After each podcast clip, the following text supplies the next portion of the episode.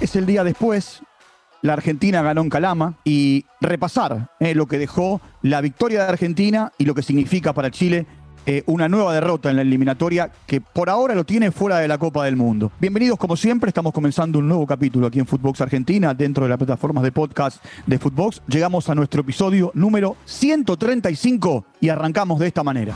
Walter Zafarian presenta Footbox Argentina, un podcast exclusivo de Footbox. Es el tiempo del análisis, el tiempo de encontrarme con Fernando Solabarrieta aquí en Footbox Argentina. La verdad, Fernando, yo estoy sorprendido por cómo Chile le jugó a la Argentina. La Argentina era el que no tenía nada para perder. Terminó ganando el partido y, Chile terminó complicándose a partir de una nueva derrota. Sí, completamente. A mí me pareció que en líneas generales, como concepto, eh, y de aquí podríamos partir, Walter, si te parece, es que Chile no fue coherente con la idea de llevar a Argentina a Calama. Eh, en cuanto al juego, no hubo coherencia en la idea respecto de lo que se tenía que traducir en el juego, porque si tú llevas un equipo a la altura de Calama, buscando agobiarlo físicamente, además de lo psicológico, evidentemente, eh, tienes que intentar que ese agobio llegue a través de lo futbolístico, presionándolo, empujando al, equipo. Y la verdad es que Chile dejó jugar a Argentina muy libremente, de hecho la posesión en el primer tiempo fue abrumadora en favor de Argentina y eso habla de que Chile no fue un equipo que, fuera a empujar, a agobiar, a aprovechar la altura. No, no lo fue, eso a mí también me sorprendió a mí, a mí ¿sabés qué me sorprendió? En realidad fueron los primeros seis o siete minutos con el tiro libre de Alexis, eh, que, que, no, que nos llega a conectar Vargas y que en realidad que conecta se va afuera, pero a mí a partir del gol de Di María, Chile no supo cómo volver al partido. Y aparte, como decís vos, si vas a la altura, aprovecha eso, no solamente presionando. Una de las cosas con las que Bolivia y Ecuador sacan ventaja generalmente a la altura es con el remate de afuera del área. Y vos fijate que los dos goles de Argentina vienen producto de remates de afuera. El de Di María, que termina adentro, y a partir del remate de Paul, la segunda jugada con el gol de Lautaro Martínez. Sí, absolutamente, completamente de acuerdo. Y, yo creo que además Chile tuvo um, un error desde la parte técnica en la elección de los jugadores, en la elección de quienes estaban mejor y quienes tenían las características para jugar el partido que se necesitaba. Porque Chile comienza con línea de cuatro, pero con dos defensores centrales por las bandas. Paulo Díaz definitivamente no es lateral derecho y Vegas es un defensor central reconvertido a lateral izquierdo. Por tanto, el equipo estaba partido. Eh, la línea de cuatro eh, no tenía agentes ofensivos que hoy día son súper importantes, los laterales que te puedan llegar. Entonces, Chile un equipo largo, eh, casi la mayoría del primer tiempo fue un equipo muy largo y que tampoco aprovechó lo que tú, lo que tú dices. Y allí después tenemos que detenernos en lo de Bravo, porque en el segundo gol, Bravo estaba lesionado, pero hacía, hacía mucho rato que estaba lesionado. Y allí, em, bueno, en los pequeños detalles del, alto rendimiento se, se hacen las diferencias, porque si Bravo, con la experiencia que tiene además, se hubiese dejado caer para interrumpir el partido y provocar el cambio, no, tal vez la historia habría sido distinta, por lo menos en el segundo gol. Él estaba muy lesionado. De, hecho, el segundo gol es culpa de Bravo. y su atenuante es que él estaba lesionado. Y no hubo reacción ni desde la banca ni desde la cancha. Y a mí lo que me llamó la atención, viste que él pone los antebrazos para eh,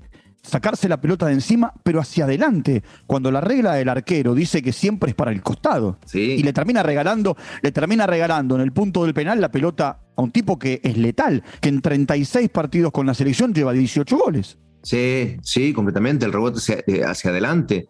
Por eso digo que hay mucha responsabilidad de Bravo allí. Y después en lo que te comentaba de la elección de los jugadores, Walter, eh, además de que eh, para mi gusto puso jugadores con características equivocadas, tampoco eligió los mejores. Pulgar no está bien. Marcelino Núñez venía de jugar una Supercopa muy mala con, con Colo Colo, contra Colo Colo. O sea, eh, para mí Núñez es el emblema de la nueva generación. Es uno de los pocos chicos que está llamado a ser crack, de los pocos de la nueva generación, porque no hay mucho recambio en Chile. Pero no está bien. La imagen es la pelota que le mete a Bredenton en el gol, ¿no? Es impresionante. Sí, sí, juega muy bien, pero no viene bien. Y yo ayer me enteré que él no viene bien porque hace rato que está arrastrando una lesión en el tobillo y no ha, no ha parado. Entonces, eso hace que que, se vea mermado en su rendimiento. Bueno, Aranguis iba a tener que estar sí o sí, yo creo que esa elección es acertada, pero tampoco está, está muy bien. Y luego no sé si te diste cuenta y te pareció que el chico Montesinos hoy día en cancha. Cambió el partido. Se te ofrece más cosas que, que, Vargas, por lo menos. Para mí, Montesinos tiene que empezar a jugar. Cada vez que entra, entra bien. Y ayer de nuevo lo repitió y Vargas eh, otra vez repitió también un mal rendimiento.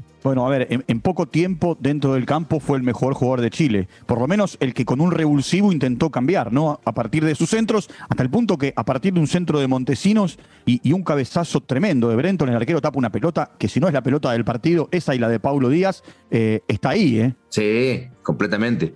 El polémico y hoy día poco querido Dibu Martínez en Chile por, la, por las publicaciones en redes sociales y después, eh, pero bueno, al margen de eso que es anecdótico, que a lo mejor lo conversamos dentro de un ratito, eh, sí, Martínez fue, fue clave. En una Argentina que no se dio tan complicada con Chile, además se nota la diferencia abismante, una, una, Argentina con 28 partidos invictos, incluido el de ayer, es un equipo que está dos, tres escalones más arriba que Chile, este, además de la buena actuación de Martínez, el, equipo, el funcionamiento. El, de, Poli, de Di María, ¿no? Sí, no, De Poli es un jugador extraordinario. ¿Te acordás, Fer, que el otro día, en la previa del partido, yo te decía, Di María rinde mucho en la altura. Ya lo había demostrado en La Paz en un momento determinado y ya lo había demostrado en Quito.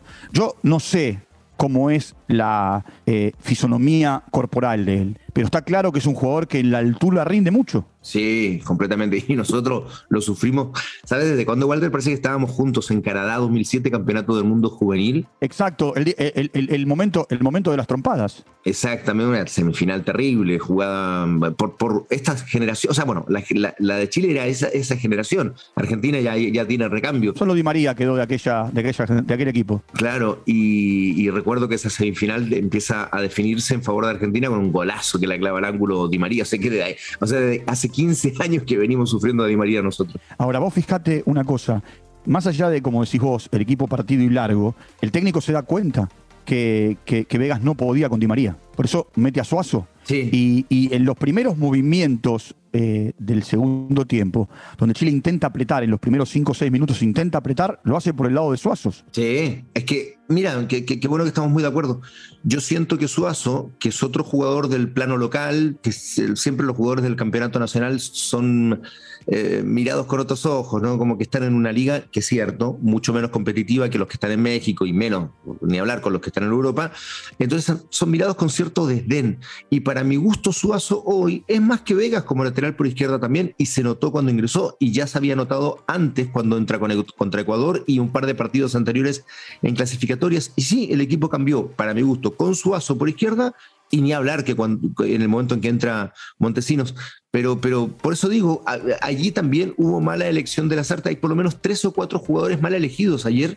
Y después en, las características del equipo también, ¿no? Ahora, pues es que yo me planteaba durante el partido algo y digo, eh, que, no, que no entendí, ¿por qué pegó tanto Chile? Porque yo creo que, yo creo que Chile, eh, al, al, al tratar de jugar como lo hizo y no poder resolver en cancha lo que estaba sucediendo, había cierta frustración, ¿sí? Que, te, invita a pegar, y más que eso, el llegar tarde a todas las pelotas. Si Argentina eh, tenía otra intensidad, otra dinámica, Chile llegaba un segundo tarde a todas las pelotas. Eh, yo creo que eso provocaba la falta permanente y, y así se empezó a dar el partido.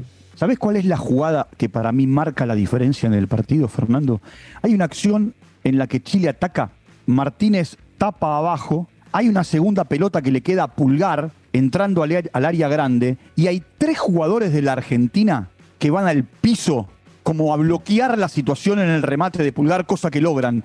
Y yo digo, esta es la imagen del partido. Un equipo concentrado, un equipo metido, un equipo que eh, busca hasta el último instante proteger a su arquero contra un equipo que lo que muestra es impotencia. Sí, completamente.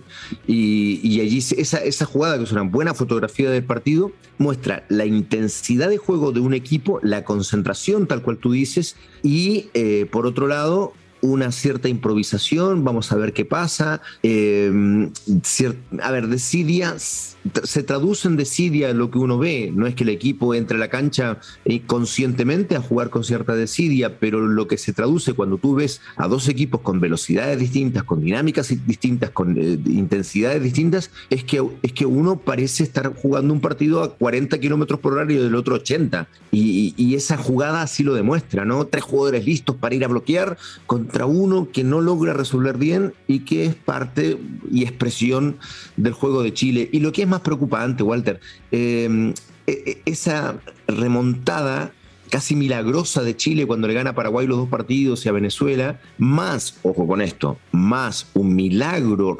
estadístico, porque cuando Chile pierde con Perú estaba prácticamente eliminado, era una triple fecha, por tanto quedaban 10 partidos siguientes y de los 10 partidos, Walter, de los 10 partidos a Chile se le dieron los 10 resultados. Y eso lo sostuvo. Tanto es así que si Chile le hubiese ganado a Ecuador, como siempre le gana a Ecuador en Santiago, Chile habría tenido 19 puntos para encarar esta última recta. Y bueno, ahí de otra vez volvió eh, eh, eh, el equipo mal, mal conformado, se perdió contra Ecuador y se volvió un poco la realidad. Pero en ninguna clasificatoria un equipo está sostenido todavía con cierta ilusión con 16 puntos. Eso fue por un milagro estadístico de esta clasificatorias que han sido muy raras, pero por juego Chile está fuera hace muchísimas fechas. Sí, a mí, eh, a ver, me, da la sensación que eh, esa conjunción entre Lazarte y Chile no termina de, darse, cosa que sí ocurre con Scaloni y el seleccionado argentino. Más allá de los 28 partidos y de haber ganado la Copa América, porque vos fíjate que cuando Scaloni arrancó eh, tenía una, una, buena conjunción. La Argentina, mira, Fer, pierde para el próximo partido a De Paul, a Tagliafico, a Paredes y a Otamendi. Los cuatro por tarjeta amarilla.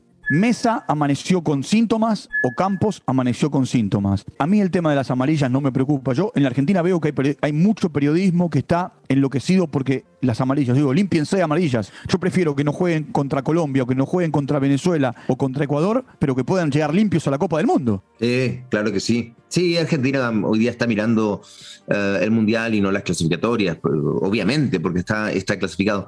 Pero cuando tú me dices eso, y que ya de, seguro tienes en la cabeza los reemplazantes, eh, eso habla a las claras de cuál es el momento futbolístico de Argentina y cuál es el de Chile. Nosotros nos quedamos para este próximo partido sin Bravo, sin Maripán, sin Vegas, eh, por tarjetas amarillas estos últimos dos y te cuesta pensar en quiénes pueden reemplazarlo. Tú ya en la cabeza tienes clarito quiénes pueden reemplazar a los cuatro o cinco que me has nombrado. Y eso, eso es un problema, no solo de la Sartea, eh, el problema de Chile empezó mucho antes, con el desgaste de la generación dorada, sí, natural, por el paso del tiempo, pero porque perdimos casi tres años con Rueda. Rueda no encontró un solo jugador que pudiera ser alternativo a la generación dorada. Y yo creo que allí nace, eh, ese es el origen del problema que hoy día estamos viviendo con Chile en las clasificatorias. Bueno, eh, vamos a seguir, ¿no? Por supuesto. ya, ya tenemos que cerrar este tiempo. Argentina ganó y Chile ahora depende no solamente de ganar los tres partidos, sino también, Fer, de lo que haga el resto de los seleccionados. Sí, sí, sí, sí. Nosotros en Chile siempre hacemos una, figura eh, en los medios y, en los hinchas ya también está instalada que es sacar la calculadora. El 80% de las veces eh, nosotros en cualquier competencia oficial estamos rasguñando resultados y esperando que se den otros en, otros partidos como para que Chile tenga suerte de clasificar o haga una ronda siguiente de Copa América o en este caso al Mundial. Y bueno, la calculadora histórica ha aparecido en el fútbol chileno una vez más.